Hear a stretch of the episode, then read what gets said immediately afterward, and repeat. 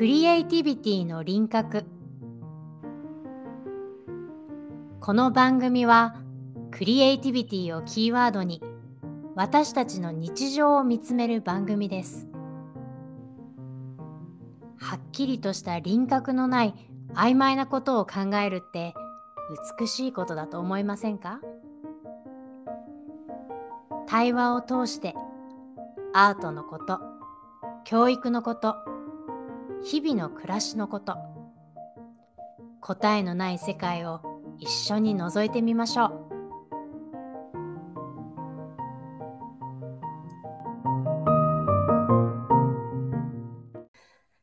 皆さんこんにちは、こんにちは。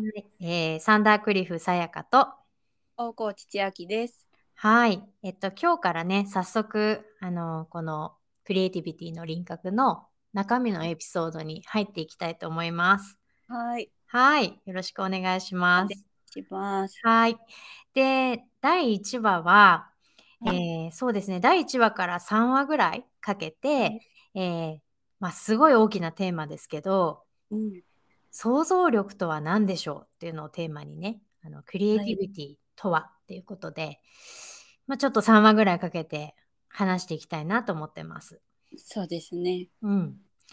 ちょっと大きいからね、テーマがね。ちょっと手始めにきっかけを作るみたいな感じな意識でやっていきたいと思いますけれども。はい。えーっと、そうですね。今日は想像力、その1個目として、えーエピソード1は想像力ってどんな力なのっていうことにフォーカスを当てていきたいんだけど、うんうーん、なんか想像力っていうと、こう、身構えてしまうっていうか、うん。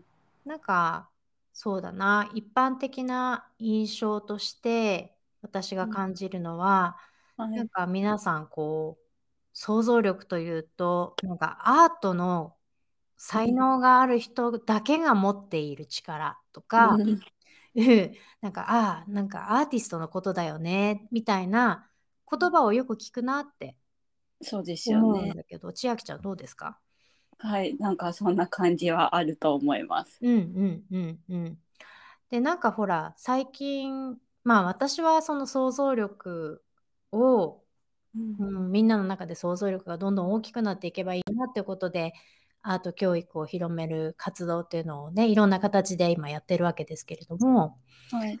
なんかそんなんで結構いろいろリサーチとかもこの2年重ねてきたんだよねまあ2年だけじゃないんだけどその、まあ一応起業して、そのオンラインでの親子のプログラムっていうのをこう表に出していくにあたって、うん。その想像力の必要性みたいなことっていうのを、まあどうにか人にね、あの分かりやすく話せるようにっていうのは今も課題ですけれどもね、はい。調べてった時に何に必要かはよくわからないみたいなことはなるほど。ぼやっとしてるなみたいなね。ううんん、なんか学力とかとは違ってそのはい。必要性が目に見えないので、うん。なんか想像力が必要な時代ですとかって言われてもうん。想像力ってどんな力なのっていうところで結構多くの人がつまずいちゃうんじゃないかなって思ってるんですよね。だからそもそも想像力は何を指すのかっていうのはうん。あのまあ答えがあるものではないと思うしうん。あのそれぞれが持っていればいい答えうんだったりするんじゃないかななんて思うんですが、どんな力かを考え続けるのはあの大事なことかなと思ってます。そうですよね。はい。うん、千秋ちゃんは想像力ってどんな力だと思いますか？うん、なんか私はそれを紐解くと私がどうしたいかっていう気持ちなんじゃないかなって思っていてあどうしたいかっていう気持ち自分の気持ちなんだ。うん。そうですね。なんか周りがとかなんか状況がどうすべきじゃないっていうところに行き着く気もしていて。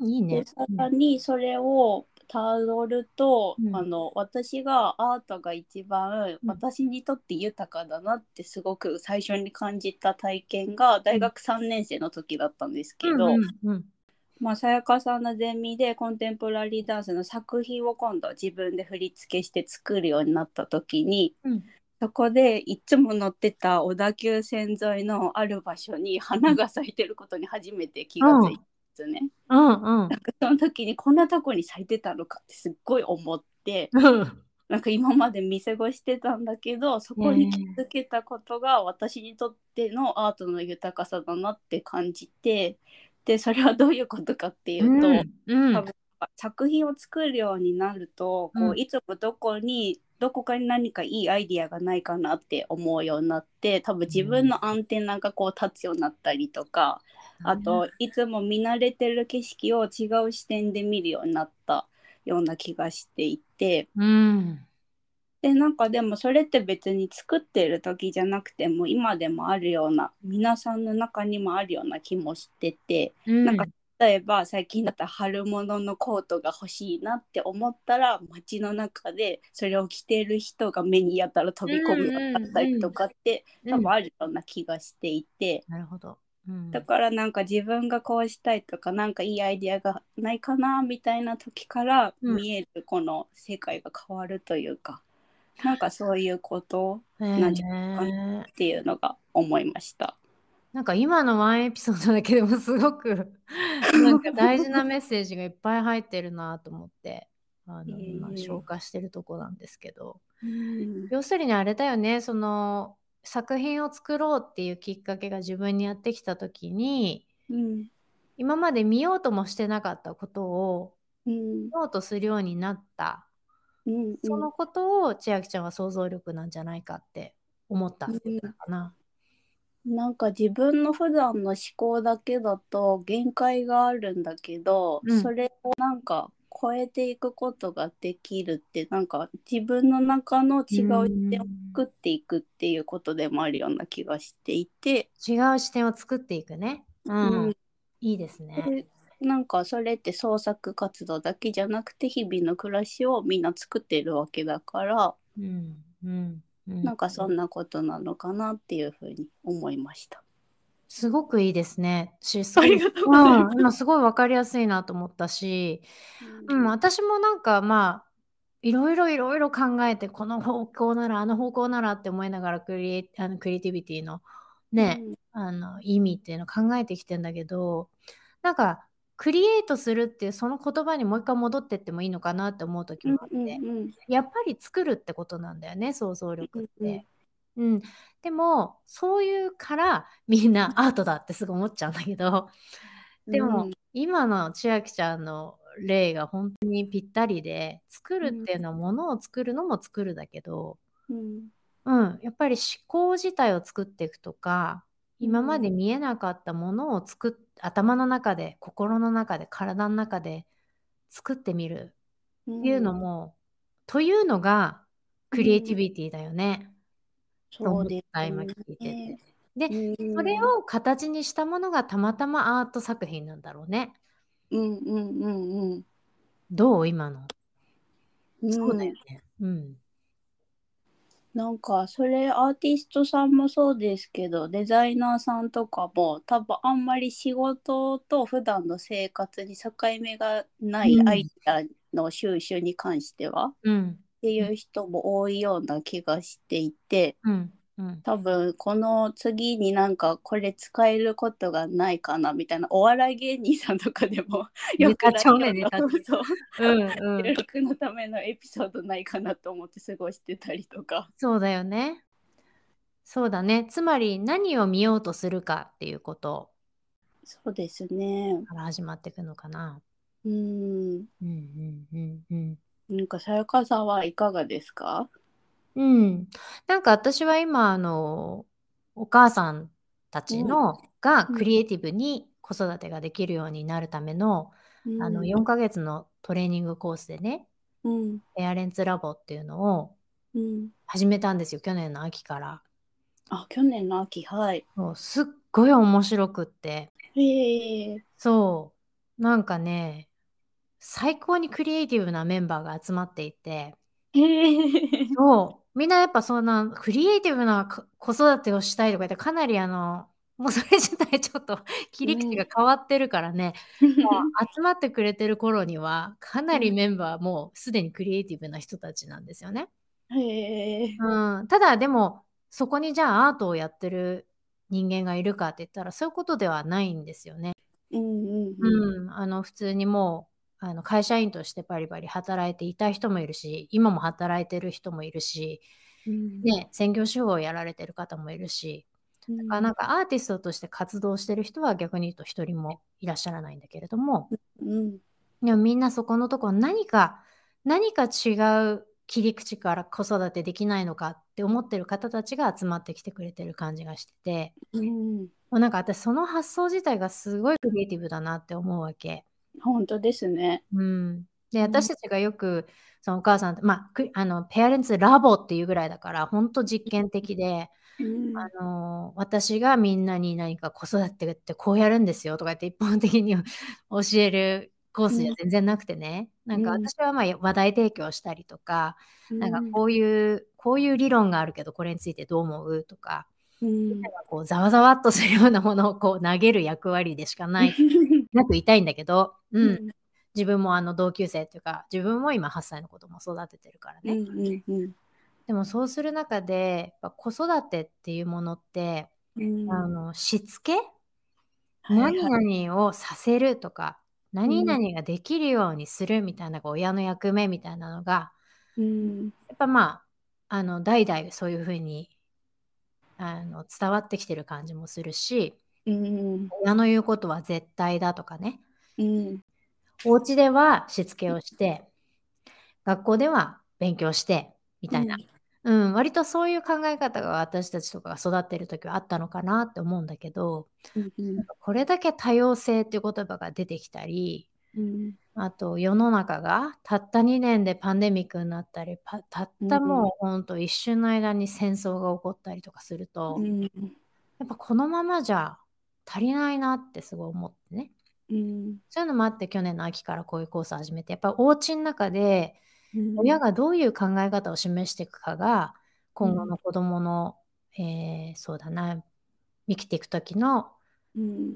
ビジョンだったり哲学だったり人生うんこういうものだっていうのを考えていくのにすごくこう影響を与えるんじゃないかと思っていてうんそうなんでお母さんたちとやってるんだけれどもうん子育てってそう思うと最高にクリエイティブなんですよね。ね、なんか本来は答えがないはずのものですもんね。なんとなくしつけっていう答えがありそうな風に感覚的にはありますけど。そうそうそうそう。そうなんだよね。うんうん、こうすべきみたいなプレッシャーが本当社会からも強いし、うん母親だったらみたいなフレーズをよく聞くんだよね、お母さんになると。うんなるほど。うん、母親なんだからこうしよう。普通母親だったらみたいなフレーズってすごい多いと思うんだけど、うん私がすごいいつも思うのは、はい。なんでみんな、例えば先生になるためとか会社員になるためとか、みんなこう、ね、仕事に就くために学校なり大学なり行くわけじゃないですか。うんそれなのに人一人を育てるといううんもうものすごい仕事を母親は担ってるのにうんそれに関しての学びはないんだよね。本当ですよね。だって学校とか行かないじゃない。教えてほしい。教えてほしい。そう。だから結局さ、SNS とかに溺れてさ、なあ私はダメな母親だってみんな涙してるわけじゃない？本当ですよね。そう。だから、そうやってみんなで学ぶ場っていうのは私作りたくて、自分のためにもね、もちろん。うんうんうんうん。で、今そんな感じでやってるとね、なんかみんなうんすごいんだよね、気づきが。そことさっきの千秋ちゃんの何を見ようとするかにつながるって言ってくれた、うんあそこにつながると思うんだけど、うん例えば、あの、はい。今、生徒さんの一人でね、はい。あの、2歳の男の子を育ててるお母さんがいるんだけど、うん。あの、ちょっと言葉がまだ出てこないみたいで、うんうん出会った時はそれをすごい気にされていたし、うん。何が言いたいかやりたいか全く分かんないっていうことで、結構彼女の中でそれが葛藤だったんだよね。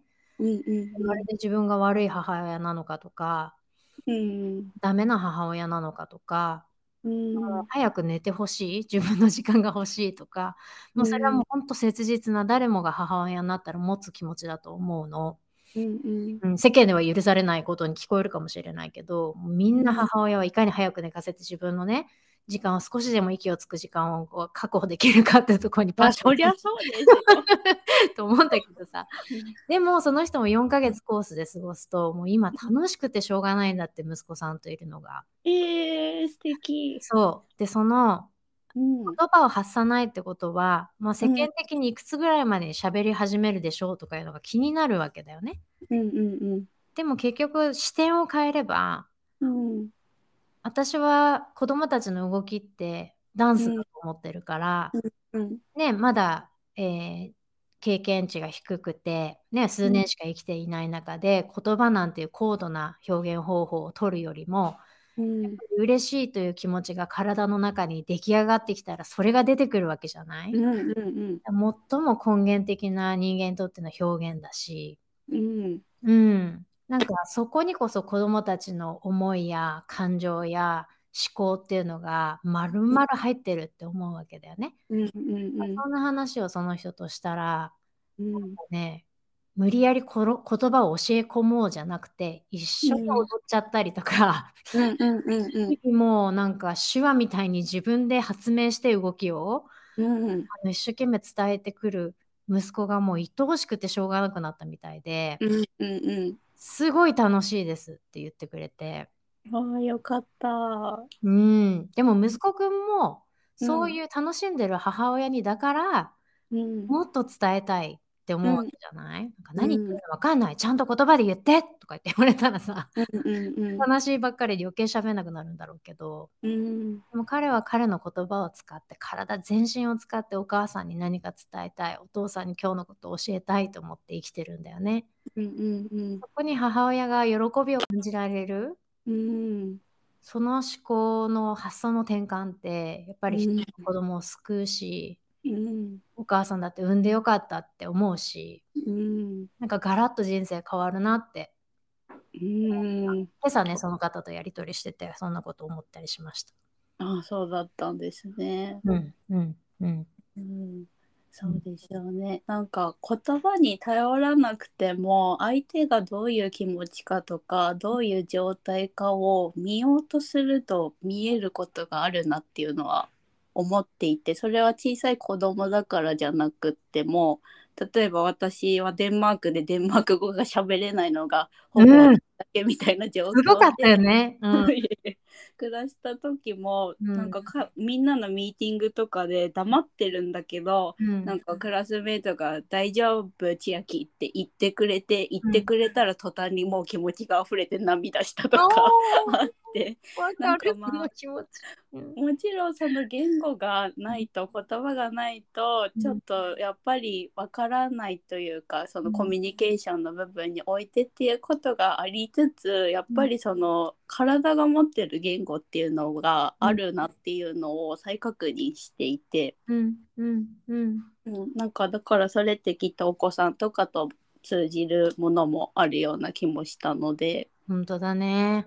うん、なんかきっとそのお母さんも対お子さんだけじゃなくて他の人と接する時に見える見え方すらなんかもっと鮮やかになったのかななんて想像もしま。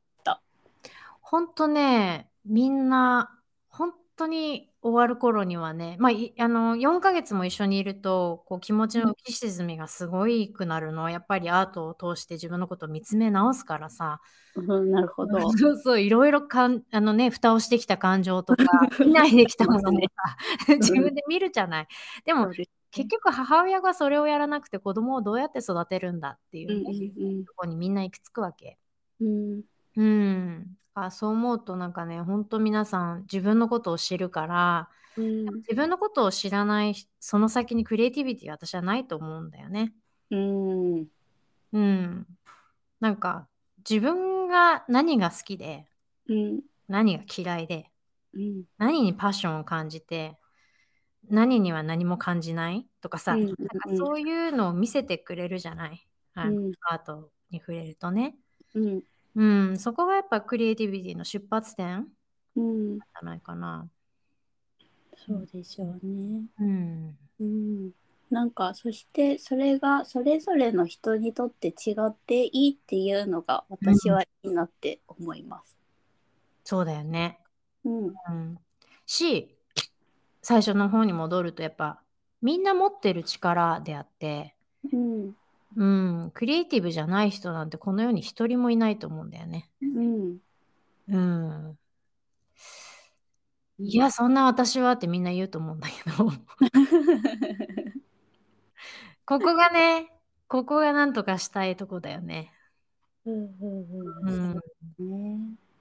私もそうなんだって思うことってうん。割とすぐできることだと思うの。ちゃんと。うんそういうクリエイティビティを、うん、刺激するような場に身を置けばね、うんうんううん。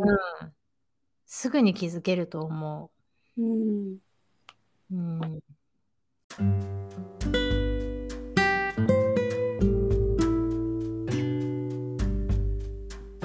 はい。では今日は、えーね、クリエイティブって、クリエイティビティとか想像力ってどんな力なの？というテーマでちょっとお話ししてみました。